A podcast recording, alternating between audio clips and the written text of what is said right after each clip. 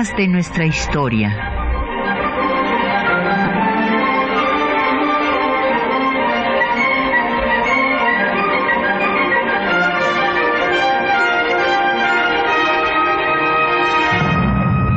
Un espacio que difunde el conocimiento del pasado para comprender nuestro presente. Programa a cargo de la maestra Patricia Galeana.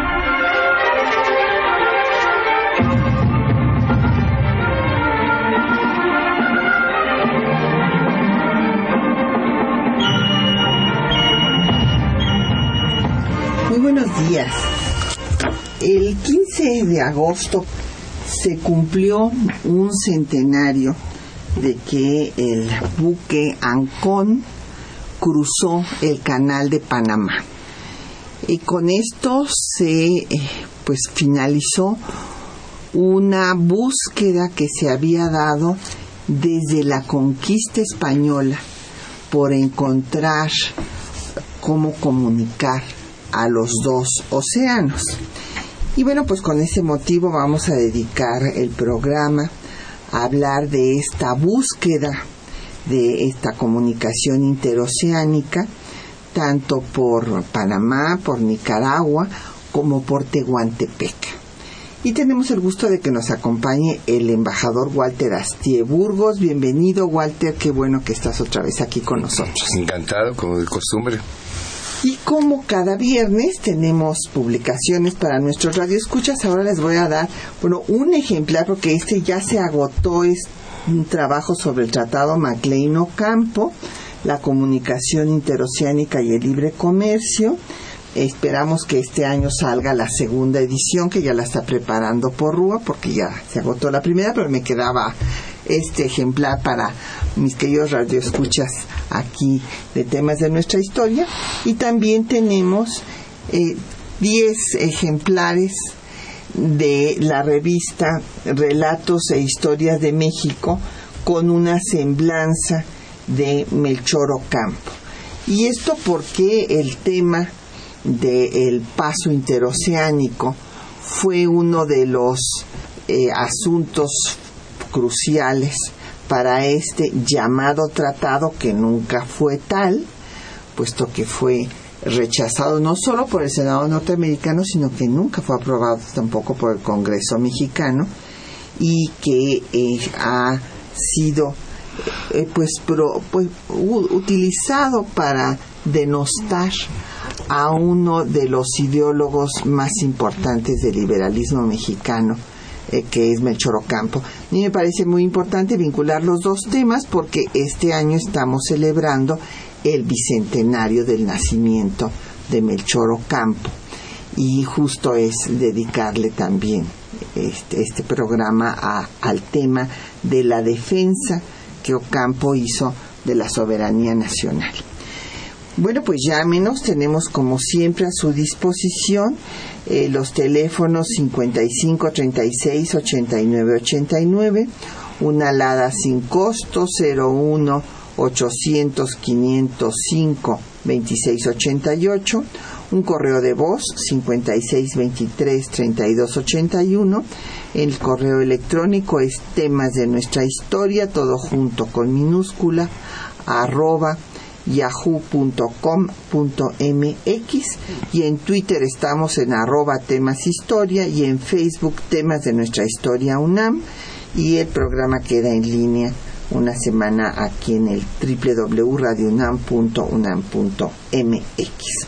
Bueno, pues el embajador Walter Astilla no necesita presentación en temas de nuestra historia, pero eh, pues podemos recordar que se formó originalmente en nuestra universidad, eso siempre es importante decirlo, claro. aunque tiene sus posgrados por otras partes del mundo, miembro del Servicio Exterior mexicano, embajador de nuestro país en Dinamarca y en Honduras, además de otras múltiples responsabilidades en la Cancillería, como la dirección del Instituto Matías Romero de Estudios Diplomáticos, y autor de 11 obras de temas internacionales, de las relaciones México-Estados Unidos, de las relaciones de México con Europa y también de eh, pues cuestiones diplomáticas como el lobbying y la democracia lo positivo y lo negativo del cabildeo, entre muchos otros trabajos. Que presentamos en tu programa, por Así es, así es.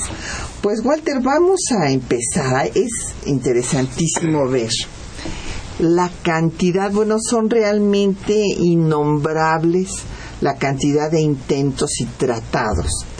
Pero hay que eh, recordar cómo esta lucha por encontrar la comunicación entre los dos océanos se da desde que Vasco Núñez de Balboa encuentra en 1513 el Mar del Sur. Y este Mar del Sur, que después se va a llamar Pacífico por sus aguas tranquilas, pues evidentemente van eh, de inmediato a buscar cómo comunicar el Atlántico con el Pacífico. Balboa busca en lo que se llamó el Darién, o sea, en Panamá. Eh, Pedro Arias de Ávila empieza a buscar un paso por Nicaragua y Hernán Cortés por Tehuantepec. Eh, Hernán Cortés envía a Diego de Ordaz y después él irá personalmente y habrá un sinnúmero, el primer proyecto de canalización se hace eh, por Álvaro de Saavedra. Y esto en 1520 y después de esto hay diferentes eh, participaciones de navegantes muy avesados y eh, cartógrafos y, e ingenieros que empiezan a planear cómo hacer este paso en vista de que no se encuentra. Déjenme decirles que cuando Cortés le avisa eh, a Carlos V que no hay esa comunicación, eh, Carlos V no le cree y entonces hace sus propias pesquisas, manda un grupo de exploradores para verificar si Hernán Cortés le estaba diciendo la verdad o no. Hay uno de los eh, tantos que participan en estos proyectos de eh, los científicos, porque bueno, pues son estudiosos que podemos llamar científicos como Pascual de Andagoya, que dice que es dificilísimo hacer un canal, que mejor hay que hacer un camino, cosa que no le gusta para nada a Carlos V. Pero bueno, luego eh, Felipe II, eh, pues con sus ideas religiosas, ya no quiere que se siga pensando en hacer la canalización porque dice que el hombre no debe separar lo que Dios ha unido. Sin embargo, siguen en el siglo XVII. Martín Bastida busca cómo hacer el canal en Nicaragua. Francisco Burgoa por Tehuantepec. Así eh, siguen en el siglo XVIII también. Carlos III vuelve a mandar una exploración para buscar el paso eh, de Tehuantepec a Coatzacoalcos que es una, un camino que va a ser retomado después por Revillagigedo y después por Humboldt. Entonces hay estudios que manda a hacer el virrey de Bucareli, eh, después Revillagigedo, como ya dije, y Humboldt pues estudiará los nueve puntos en todo el continente y se quedará con tres, los que ya sabemos, Panamá, Nicaragua y Tehuantepec. Pero dice que Panamá no conviene porque se por el desnivel entre los dos océanos, que es maravilloso esto, se tendría que utilizar esclusas, como en efecto sucedió, sucedió y que no las pudieron acabar, por cierto, de, lo pospusieron hasta el año entrante la reinauguración con estas nuevas esclusas allá en Panamá.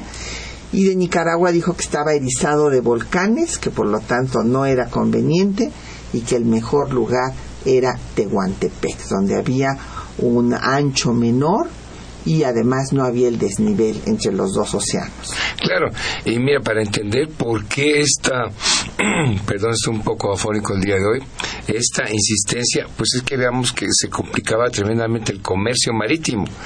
Acordemos que existía la nao de China, ¿no? pero tenía que llegar a, San Francisco, pues a Acapulco, cruzar toda la mercancía hacia la ciudad de Puebla, después a la ciudad de México, a Veracruz y ser embarcada a Cuba y de Cuba a España y, de España al resto de Europa.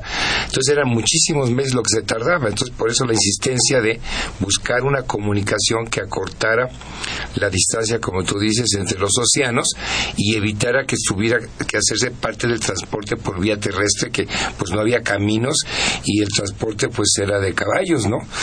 Entonces ahí la insistencia de tantos siglos de encontrar ese paso que acortara estas comunicaciones. Y como tú bien dices, bueno, pues este, en el caso de Humboldt eh, tuvo un gran interés en ello, pues como buen europeo, y hay que recordar que estuvo en México entre 1803 y 1808 y estuvo colaborando en el Real Colegio de Minas. Y ahí pues se desvió los diversos proyectos que tú mencionas que ya tenían las autoridades coloniales españolas sobre dónde o la, dónde era posible construir el, el canal y desgraciadamente pues se llevó copia de ellos y luego cuando de aquí se fue a Estados Unidos pues allá se los dio y más incitó pues su su curiosidad e interés en construir este canal. Así es. Y, bueno, hay, hizo inclusive hasta un cálculo muy interesante de cuánto costaba llevar eh, productos de Tehuantepec a Veracruz, el tiempo que llevaba, eh, el dinero que eh, costaba después ese transporte y cómo se abatiría de tres meses a diez días si se lograba hacer ese, ese paso. Una enorme diferencia. Por Tehuantepec y, bajaría el costo de los géneros, por ejemplo, de 39 pesos a 10 pesos. Entonces, eh, es muy interesante ver cómo en los tres puntos hay un sinnúmero de proyectos. Ya en el siglo XIX, pues eh, nada menos que Simón Bolívar va a aliarse con, bueno, eh, los ingleses. Hay que recordar que se consideraba que el imperio británico podría ser, eso es lo que consideró Bolívar, el protector de los países que se querían independizar del imperio español para que le apoyaran con armas y demás en contra de los españoles y lograr la independencia.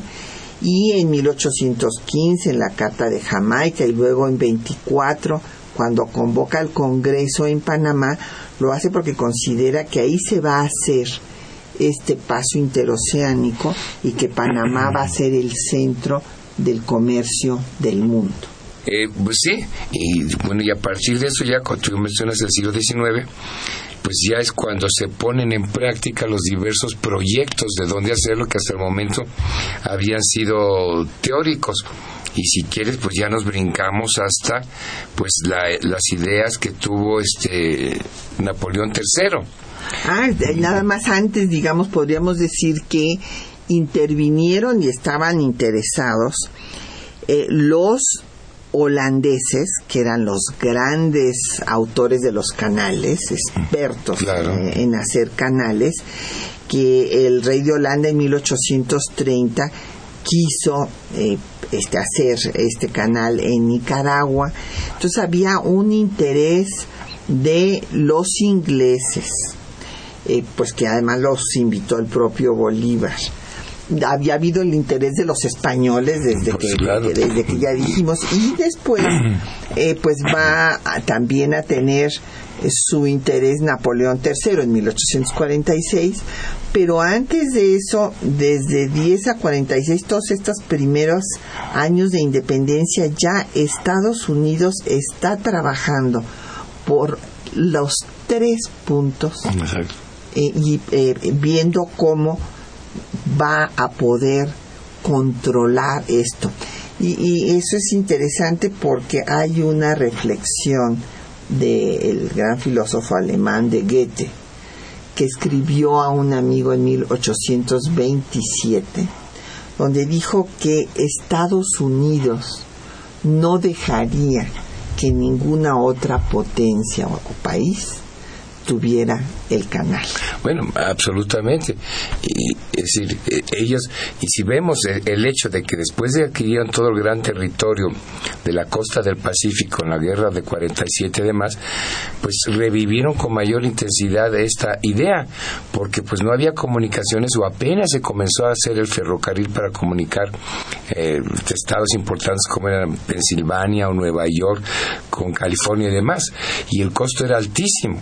Entonces ahí por, nació nuevamente la idea de buscar este, acortar por vía marítima porque la vía marítima era más económica y más rápida para el transporte de mercancías y demás.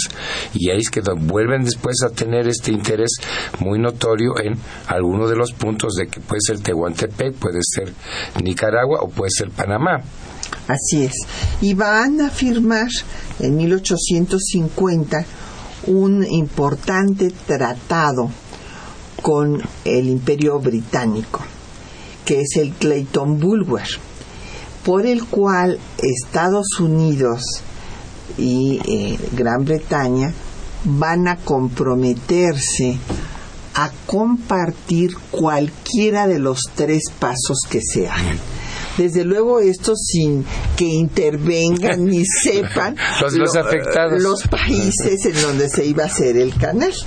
Y bueno, pues después regresaremos para ver toda la intervención eh, eh, y la diplomacia de estadounidense, cómo logra que este, eh, los ingleses finalmente los dejen que controlen el canal, pero fue un proceso que llevó pues prácticamente en medio siglo. Primero liberan Tehuantepec, eh, y luego eh, Panamá y, Nicaragua, pero es un entramado complicado. Vamos a escuchar música. Es una canción eh, que hizo Billy Herrón Méndez, panameño, con motivo del centenario, de este centenario del Canal de Panamá, y en homenaje a los trabajadores caídos en la construcción de este canal de 1881 a 1914, en donde se calcula que 20.000 trabajadores afroantillanos fallecieron, principalmente de malaria y de fiebre amarilla.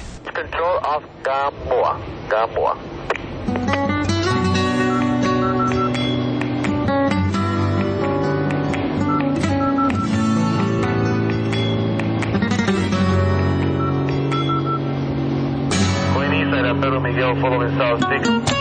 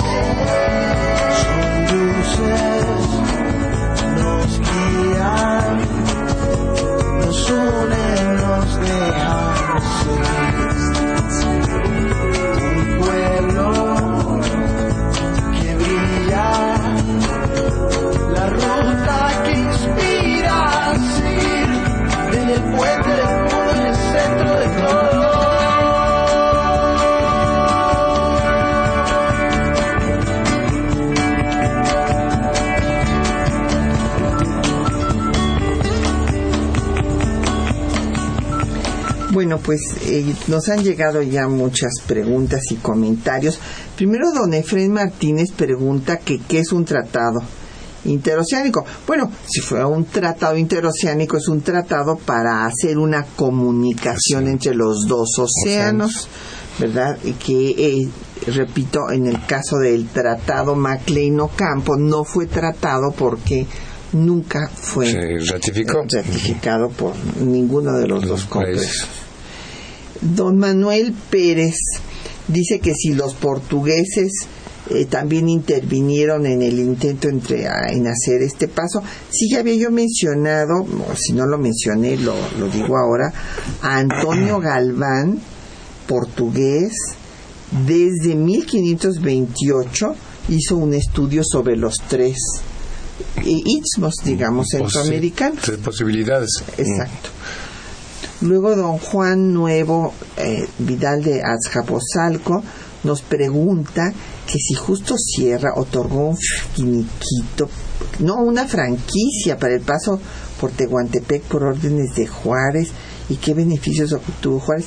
No, don Juan, para nada. O sea, primero que nada, eh, Justo Sierra eh, no es de la generación de Juárez.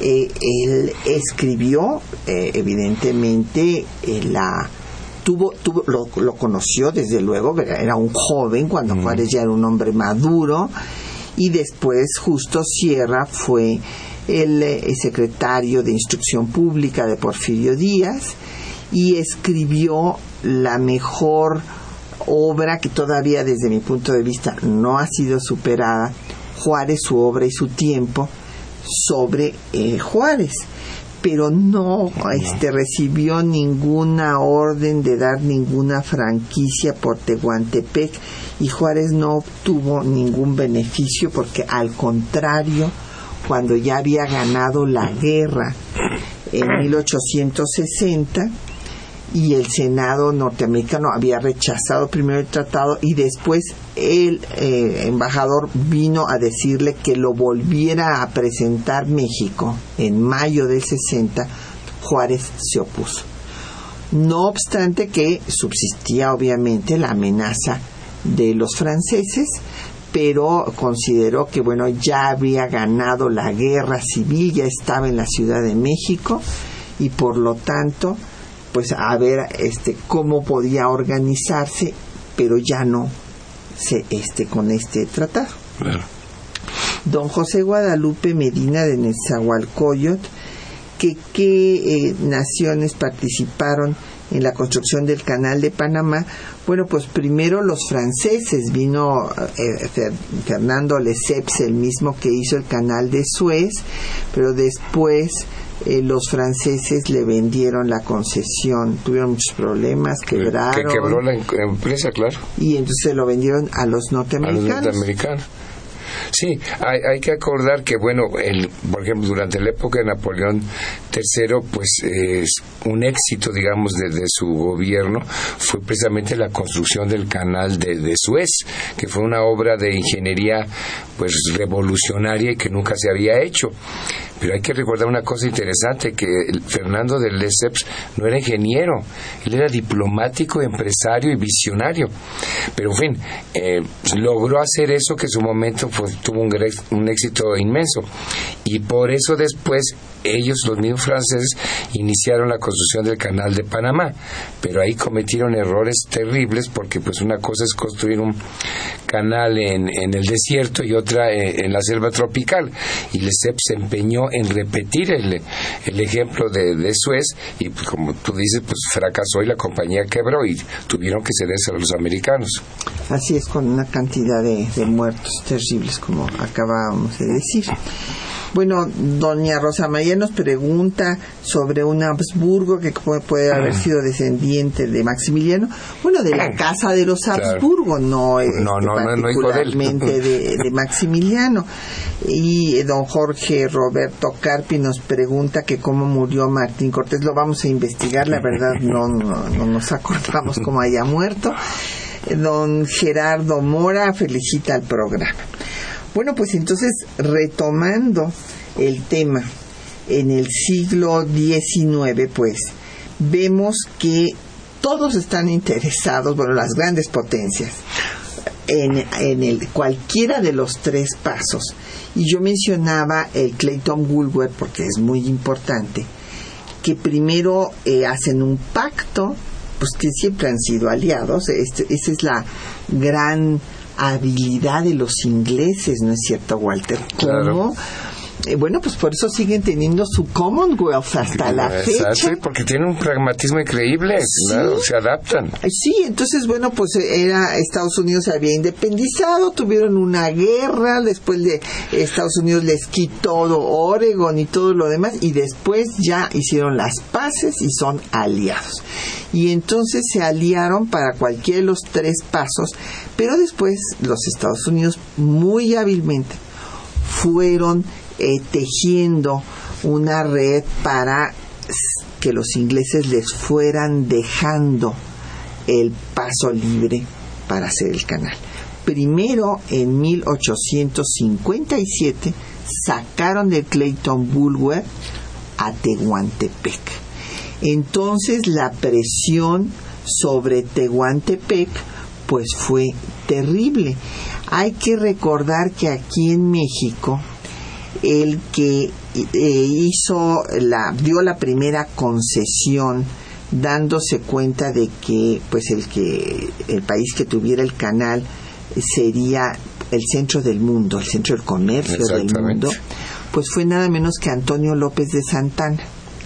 En 1842 él le da eh, la concesión a su compadre, ahí fue donde ya la corrupción, ¿verdad?, este, imperó, a su compadre José de Garay para que haga el canal. Y José de Garay, pues no lo puede hacer porque necesita inversionistas Muchísimo dinero, sí, está claro. y, y- y no logra traer a los inversionistas porque había una gran inestabilidad política en el país. Claro.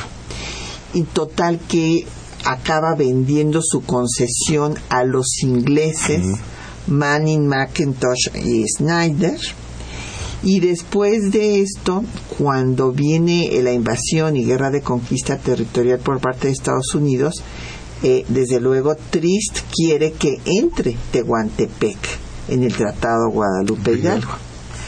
Pero eh, pues los eh, negociadores mexicanos se oponen y le dicen que no puede entrar porque además está concesionado a los ingleses.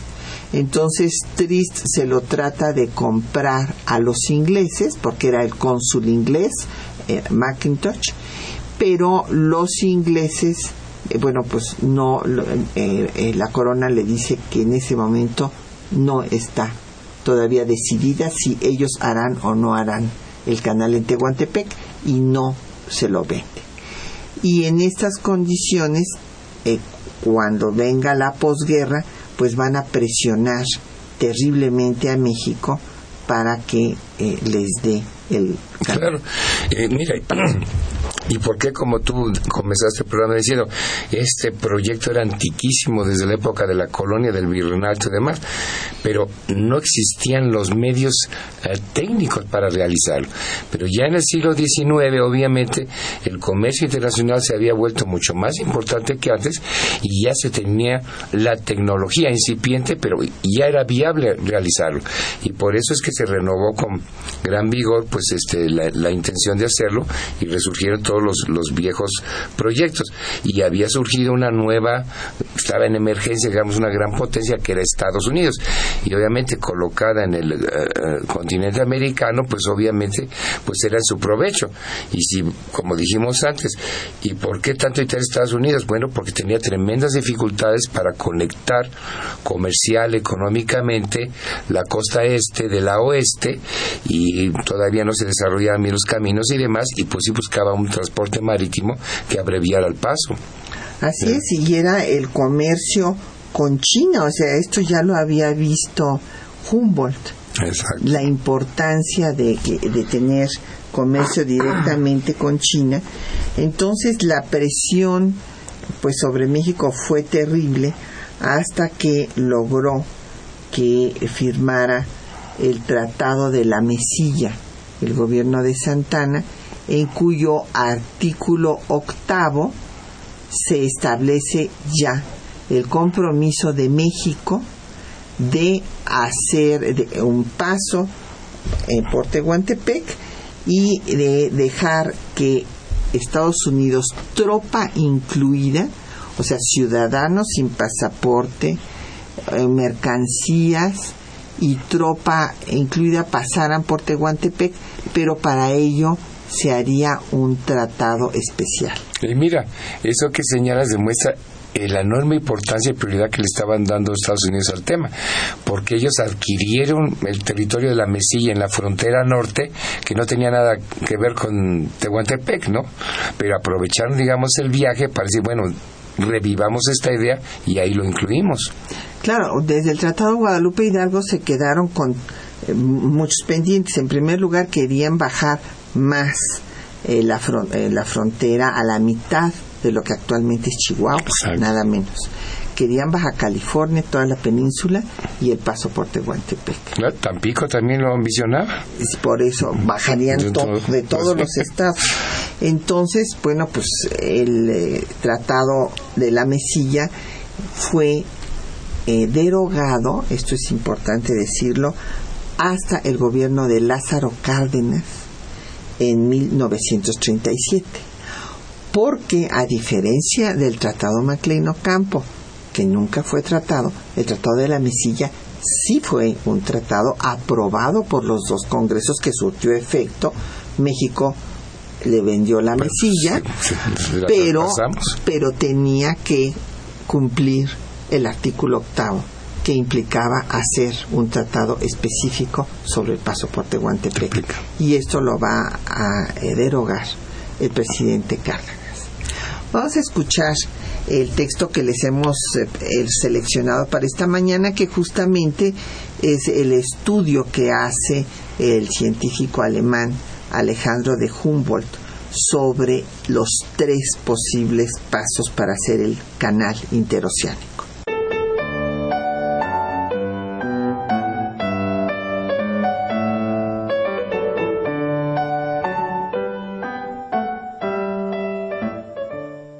Al inicio del siglo XIX, Alejandro von Humboldt, en su ensayo político sobre la Nueva España, dedicó varios capítulos a la importancia de las comunicaciones entre las costas del Mar del Sur y las del Océano Atlántico.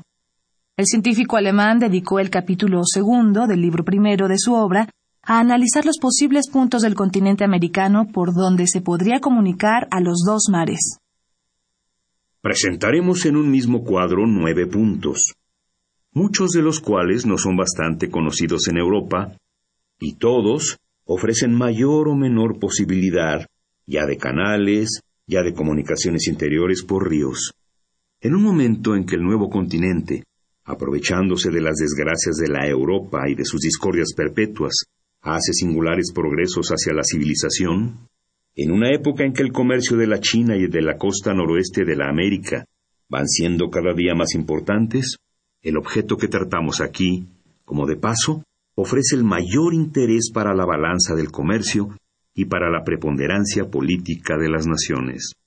Estos nueve puntos que yo he reunido y que en diferentes épocas han fijado la atención de los hombres de Estado y de los negociantes residentes en las colonias y presentan ventajas muy diversas. Humboldt consideró que el mejor punto para establecer un paso interoceánico era en Tehuantepec. Escuchemos. El istmo de Tehuantepec, al sureste del puerto de Veracruz, es el punto de la Nueva España en que el continente presenta el ancho menor. Se cuentan en él, desde el Océano Atlántico hasta el Mar del Sur, 45 leguas de distancia. Las fuentes inmediatas de los ríos de Guazacualco y de Chimalapa parece que favorecen el proyecto en que se ocupó por mucho tiempo el conde de Revillagigedo, uno de los virreyes más celosos por el bien público. El istmo de Tehuantepec comprende las fuentes del río Guazacualco, que desemboca en el Golfo de México, y las del río de Chimalapa, cuyas aguas se mezclan con las del mar Pacífico, cerca de la barra de San Francisco. Este istmo de Tehuantepec es el punto que Hernán Cortés, en cartas al emperador Carlos V, llama el secreto del estrecho, denominación que prueba suficientemente la importancia que le daba desde el principio del siglo XVI. Sobre la posibilidad de construir un paso interoceánico en Nicaragua, el explorador comenta. El gran lago de Nicaragua se comunica no solo con el lago de León, sino también al este con el mar de las Antillas por el río de San Juan. En este istmo estrecho es en el que se hallan las cimas volcánicas y solitarias de Bombacho, de Granada y del Papagayo. No hay en todo el globo paraje ninguno que esté tan erizado de volcanes como esta parte de la América. Por otra parte, Humboldt refiere los problemas que se enfrentarían en el establecimiento de un canal en Panamá. Es mucha la dificultad que ofrece la construcción de un canal de travesía del istmo de Panamá, a causa de las muchas esclusas que serían necesarias. Por todas las noticias que durante mi residencia en Cartagena y Guayaquil procuré adquirir acerca del istmo, parece que debe abandonarse la esperanza de un canal de siete metros de fondo y de 22 a 28 metros de ancho. La elevación del terreno precisará al ingeniero a recurrir ya a galerías subterráneas, ya al sistema de exclusas, y por consiguiente, las mercancías destinadas a atravesar el istmo de Panamá no podrían transportar sino barcos chatos incapaces de servir en el mar, y todas las naciones que quisiesen hacer el comercio por esta vía serían dependientes de la nación que fuese señora del istmo y del canal, inconveniente que principalmente sería muy grande para los navíos expedidos desde Europa. De esta manera, Humboldt concluye. No se puede dudar que sobre un punto cualquiera de la América equinoccial, sea en el istmo del Choco, sea en los de Panamá, de Nicaragua y de Guazacualco, la reunión de dos puertos vecinos por medio de un canal en pequeña sección o por medio de un río canalizado produciría un gran movimiento de comercio. Solo después de haber examinado todos los proyectos formados hasta ahora sobre la comunicación de los dos mares, es como podría el gobierno decidir cuál de ellos merece la preferencia. Sin este examen, para el cual no se han juntado aún los materiales necesarios, sería una imprudencia el hacer canales en el istmo de Guazacualco o en el Panamá.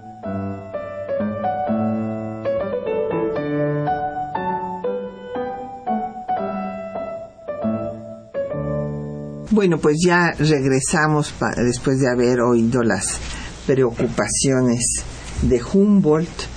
Y bueno, después Napoleón III va a pensar, lo van a convencer de que la navegación en el Golfo de México es muy peligrosa.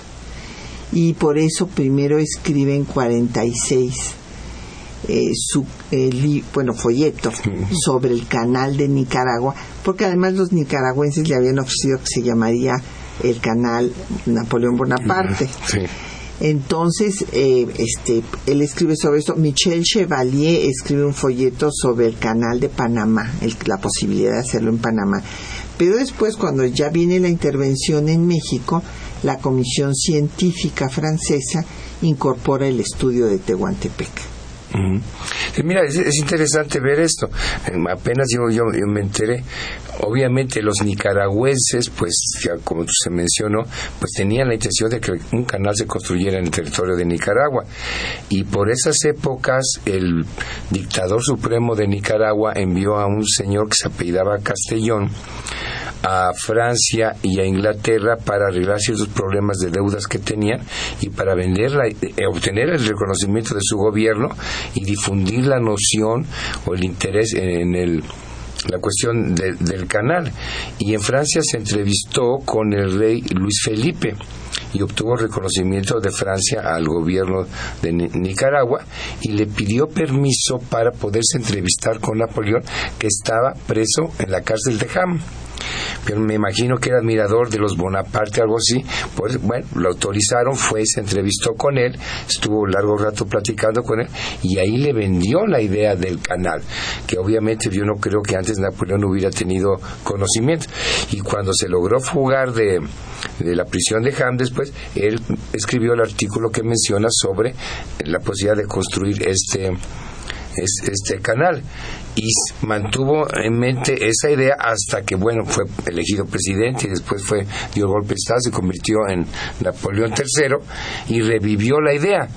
Pero desgraciadamente ahí cambió su posición original de Nicaragua por la influencia de Fernando de Lesseps, que entiendo que también era pariente de su esposa, este, la emperatriz eh, María Eugenia de Montijo, ¿no? Y entonces de Lesseps se inclinó más por Panamá y dejaron a un lado ya la cuestión de, de Nicaragua. Y como sabemos fue un fracaso. sí, pero también este, exploraron a Tehuantepec, porque la comisión científica que presidía Michel Chevalier eh, se puso a explorar la posibilidad de hacerlo en Tehuantepec. Claro, esto ya no se va a hacer cuando eh, pues fracase la intervención francesa en México y entonces es cuando se quedarán con Panamá, pero esto será posterior porque el ESEPSA estaba haciendo el canal de Suez en 1869 y entonces es hasta después que se viene a Panamá. Pero el digamos primero se interesó en Nicaragua por estos empresarios nicaragüenses que lo van a ver y demás. Y después en México en Tehuantepec. Y cuando fracasa Tehuantepec la ya intervención pues se va para allá. se va para, para Panamá. Eh, nos pregunta don Jesús González Franco de Coyoacán que cómo presionaron al gobierno eh, de Porfirio Díaz para que se diera el paso por Tehuantepec. Bueno, el asunto es que siempre se seguía diciendo, por eso la importancia de que el presidente Lázaro Cárdenas haya derogado el artículo octavo del Tratado de la Mesía. No podía derogar eh, pues el tratado porque pues ya se había perdido El la territorio Mesilla, dio, sí. el, el valle allá para que hicieran su ferrocarril eh, transcontinental pero sí el artículo octavo en el que había este compromiso de hacer un tratado específico en el cual se les daba el paso por Tehuantepec a ciudadanos, mercancías y tropas. Entonces, esta es, eh, fue una presión permanente Claro. hasta que eh, Cárdenas lo derogó. Eh, José Manuel García, que si hay impacto eh, ambiental, pues sí, desde luego. Lo ¿no? hubo tremendamente porque la composición, digamos, este, química y biológica de los dos océanos es distinta. Entonces, cuando se abrieron las esclusas, pues eh, ahí hubo tremendos cambios ecológicos porque unas especies de un océano que no habitaban en la otra se pasaron en el otro y lo mismo la vegetación. Entonces ahí se alteró radicalmente el medio ambiente de, en esa parte donde estaba el canal de Panamá. Y luego también nos pregunta don José Manuel sobre la lucha interna en la construcción del canal. Bueno, sí, la historia es dramática porque Estados Unidos primero negocia con Nueva Granada o Colombia, eh, quiere eh, quitar a los franceses porque los colombianos también habían hecho una eh, este, un acuerdo con los franceses. con los franceses Estados Unidos no está de acuerdo y entonces eh, van a eh, est- esto desde Lesseps inclusive eh, pues justamente es con la compañía de Lesseps Claro. entonces viene una lucha terrible porque cuando quiebra la compañía francesa le vende su concesión a los norteamericanos, Exacto. pero el gobierno colombiano dice que no se la puede vender. O sea, hay que recordar que Panamá era una provincia de Colombia. Exactamente, era parte de Nueva Granada. Exacto. Y entonces es- Colombia no acepta que eh, los franceses le vendan la concesión a los norteamericanos y viene entonces el conflicto en el que Estados Unidos apoya la independencia de Panamá. Casualmente, ¿verdad? Así es. Y en 1903, pues eh, eh, después de haber independizado a Panamá de Colombia, El se- nuevo gobierno, pues sí le da la concesión. Así es, el tratado Heibuno-Varilla, en el que ya se empieza a trabajar por Estados Unidos, eh, pues, el- la, pues la terminación de la construcción que ya habían empezado los franceses Exacto. de este canal y bueno pues se inaugura como dijimos en 1914 en pleno estallido el 15 de agosto cuando ya estaba la- había estallado la primera guerra mundial y por eso no se hace el festejo que se había pensado Claro. Sí, hay que recordar que eran, fueron en su momento este, construcciones faraónicas. Cuando se inauguró el canal de, de Suez, construido, como señalamos, por Del Lesseps, pues fue una gran fiesta allá en, en Alejandría, ¿no? Lo fue a inaugurar la esposa de Napoleón III, Eugenia de Montijo.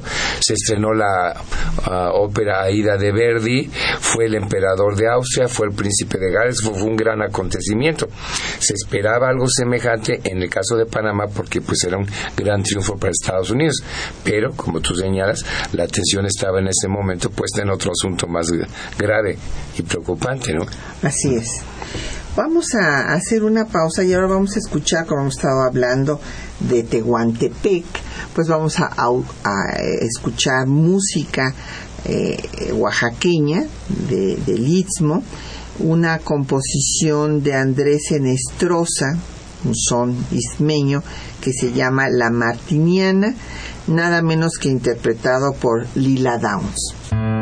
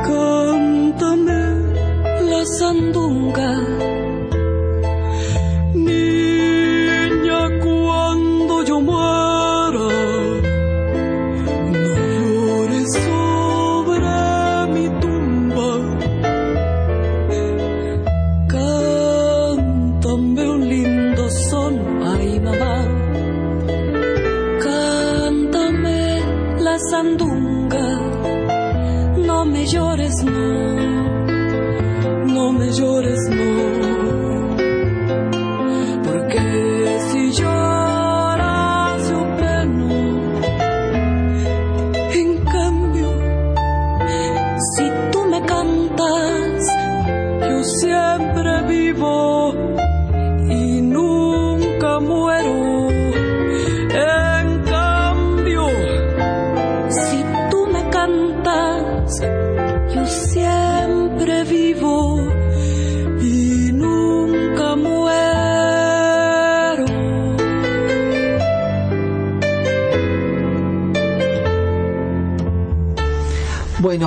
Yo me quedaría escuchando a Lila Downs. con, No, este, todo el rato, sí. sí, todo, todo el rato, pero pues ya nos queda muy poquito tiempo.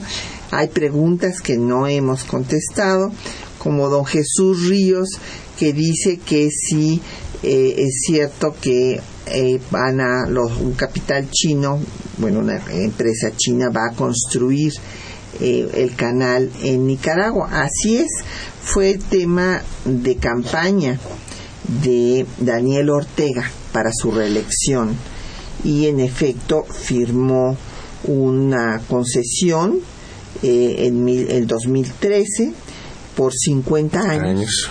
para que esta compañía, no recuerdo Sí, el se llama nombre, a- HK Nicaragua y el costo va a ser de 30 mil millones de euros. así es. Entonces, bueno, ahí tenemos un nuevo actor Sí, en bueno, nuestro es continente. que, es que el paso por eh, Panamá ha sido insuficiente el Es- es- canal. Ya es insuficiente, claro. Entonces, bueno, por eso lo han estado ampliando, porque además se encontraron con todos los problemas que había vislumbrado Humboldt de las exclusas y que no había suficiente agua y demás, que solamente podrían, decía Humboldt, pasar barcos que no tuvieran gran calado, etcétera. Y en Nicaragua también, pues es una historia dramática, así como la de Panamá, en donde Estados Unidos los, los, los indepe- ahora sí que los independiza para apoderarse del canal y después pues hay una serie de represiones a las manifestaciones de los panameños. Eh, hay que recordar la de 1964 entre otras, hasta que se hace el tratado Torrijos-Carter y eh, se regresa la soberanía a, a Panamá en el año 2000. Y en el caso de Nicaragua, también Estados Unidos ayudó al derrocamiento de José Santos Zelaya, porque José Santos Zelaya había, estaba negociando nada menos que con Alemania y Japón para hacer el canal. Y entonces, bueno, pues lo derrocan y ya después los banqueros norteamericanos van a sustituir a los ingleses y a firmar el tratado justo en 1914, fíjense, se estaba inaugurando el canal de Panamá y el mismo año están firmando con Nicaragua el tratado Brian Chamorro para que Estados Unidos tuviera también los derechos de cualquier paso que se hiciera por Nicaragua.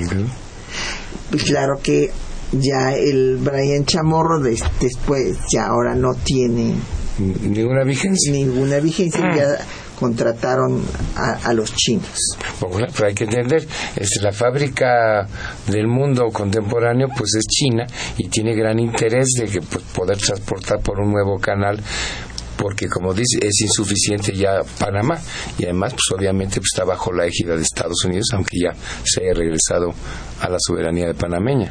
Bueno, y en recuerdo de don Melchor Ocampo, hay que señalar eh, con toda puntualidad que es falso todo lo que se ha dicho en su contra de que fue un acto de traición a la patria y que fue la mácula del gobierno de Juárez. Eh, la situación del Tratado Maclino Campo está, fue así, dicho en unos cuantos minutos. En 1858 están en plena guerra civil. Los conservadores están en la Ciudad de México, el gobierno conservador del golpe de Tacubaya, Zuluaga y. Zuluaga y Miramón, son reconocidos por toda la comunidad internacional, incluido Estados Estados Unidos en un principio. claro, sí. Y entonces el gobierno de Juárez está en Veracruz a punto de desaparecer. Y Ocampo hace una gran negociación haciéndoles ver a los norteamericanos cometieron un error reconociendo a los conservadores que tienen una ideología totalmente distinta y contraria a Estados Unidos y que deben de reconocer al gobierno constitucional que está en Veracruz. Es eh, una negociación que dura de 58, dura dos años. ¿no? Es una negociación. Yo este, la, la daba en el Matías Romero cuando también tuve el gusto de dirigir el instituto como el un ejemplo de negociación diplomática. Mira, absolutamente, Pati, tienes razón. Hay que ver, como señalas, la tremenda debilidad del gobierno liberal de Juárez en ese momento que estaba arrinconado en Veracruz. Entonces los americanos, nada tontos, pues aprovecharon esa situación. Entonces fue que se acercaron porque para eh, Juárez era muy importante obtener el reconocimiento del gobierno de, Washington hacia el suyo. Entonces, claro, los americanos se buscaron aprovechar esta oportunidad y si no me equivoco, eh, originalmente llegaron principalmente con la idea de la venta de Baja California. Ah, sí, desde Esa- luego. Ese fue en ese momento el objetivo. Claro. Y yo veo ahí, de, de acuerdo a lo que sé, que se les dijo tajantemente que no, pero obviamente no estaba en posición de decir un no y se acabó, sino había que darles al menos a discutir otras posibilidades y ahí es donde surgió ya el tema del paso a perpetuidad por Tehuantepec y por Guaymas y por Nogales. Bueno, que hay que decir lo siguiente, punto número uno. Los dos pasos de la frontera norte hacia el Golfo de California y el Pacífico estaban comprometidos desde el primer tratado que se hizo con Estados Unidos en 1831 por Lucas Alamán. Ahí se había comprometido que habría dos pasos con protección militar de los dos países. ¿Y de qué partido era Lucas Alamán? No, pues conservador, evidentemente. Pero eh, esto pues nunca se hizo porque pues la inestabilidad política del país, etcétera. Y en cuanto a comprar Baja California, era un tema de campaña de Buchanan, que era el presidente. Por eso cuando eh, primero Churchwell y después McLean le insistían a Buchanan porque ya los había convencido Ocampo, por eso fue su gran negociador, eh, que no podía el gobierno de Juárez vender ni un centímetro del territorio nacional porque habían derrocado a Santana justamente por haber vendido la mesilla, entre otras cosas. Entonces, este McLean estaba convencido, porque eh, Ocampo le decía, es que si les vendemos algo, ¿de qué les sirve? Nos van, si estamos ahorita al borde del precipicio, pues ya nos lanzan directamente, desaparecemos y van a tener que hacer una guerra para apoderarse de lo que ustedes quieren obtener otra vez. Entonces, ante esta situación, eh, Ocampo logró cambiar un tratado de venta de territorio por uno de tránsito comercial y eh, uno que además ya estaba comprometido en el artículo octavo, que eso es lo que le decía eh, este McLean. Bueno, no nos vas a vender territorio, pero si quieres que te reconozcamos tienes que hacer a lo que se comprometió tu gobierno. Artículo Claro. octavo. Pero además hay otra cosa importante que hay que señalar. A perpetuidad no quiere decir para siempre, porque la gente piensa que a perpetuidad es para siempre. A perpetuidad también se había dado el canal de Panamá y entonces no habría podido firmarse el tratado eh, Torrijos-Carter. Claro, claro. A perpetuidad es sin que se establezca el finiquito del mismo. Mm. Queda abierto a, a- A que pero- las partes decidan un cambio en algún momento. Exactamente, pero no es para, eh, de otra forma sería igual que si se hubiera vendido Claro. y se hubiera perdido la soberanía, entonces no es así. Y además, la última versión del Tratado MacLean Ocampo ni siquiera la hizo Ocampo.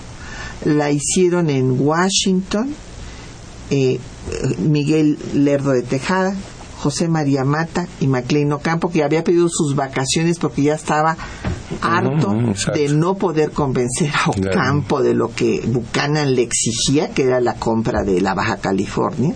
Se había ido a Washington y allá les llegó la noticia de que la intervención francesa ya estaba pactada con Gutiérrez de Estrada y Napoleón III. La primera carta la tuvieron en marzo de 1859, interceptada por Santos de Gollado, y la confirmación fue en septiembre por Andrés Oceguera y después por el propio Gregorio Barandarian, representante del gobierno conservador en Washington, que recomendó al gobierno conservador que para que Estados Unidos no reconociera a Juárez, le dieran Tehuantepec a Estados Unidos. Ahí está la carta. Pero bueno, este, ese, en lugar de reconocerse la gran negociación diplomática, ha sido utilizada como caballito de batalla en contra de Ocampo y en contra de Juárez. Mira, y sentó un precedente, porque aquí hemos hablado, por ejemplo, la difícil situación que tuvo Venustiano Carranza en la Primera Guerra Mundial con las presiones de los alemanes por una alianza, que lo que hizo fue pues, exactamente imitar ese ejemplo. Se le dio largas. Ocampo, en las negociaciones con Magdaleno Ocampo, presentó otro proyecto de tratado, es decir, era ganar tiempo a ver qué pasaba. Entonces, pues, y bueno, había que ofrecerles, al menos en teoría, algo para que siguieran negociando, pero continuar las negociaciones hasta donde se pudiera. Así es, sí, es, eh, hay que entender lo Mm, que es una claro. negociación diplomática. Pues ya se nos acabó el tiempo. Muchísimas gracias al embajador Walter Astieburgo. Siempre es un gusto Encantado. tenerlo en estos micrófonos. Agradecemos también a don Oscar García Alcántara sus llamadas y preguntas. Son como 10, así es que se las vamos a contestar eh, por el mismo medio que las hizo.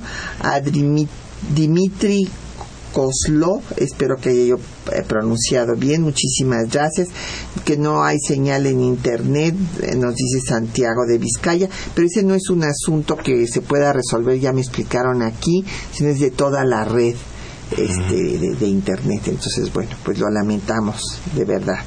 También agradecemos eh, el apoyo a nuestros compañeros en la lectura de los textos Juan Stack y María Sandoval, en la operación técnica Miguel Ángel Mendoza, en la producción Quetzalín Becerril, en los teléfonos Ángela González, no, perdón, Alejandra González y Patricia Galeana se despide de ustedes hasta dentro de ocho días.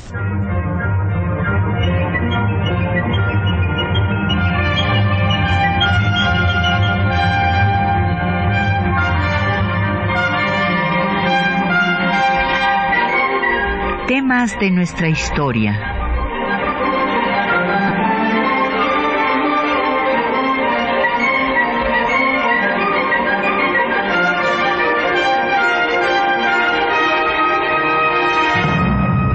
Un espacio que difunde el conocimiento del pasado para comprender nuestro presente. Programa a cargo de la maestra Patricia Galeana.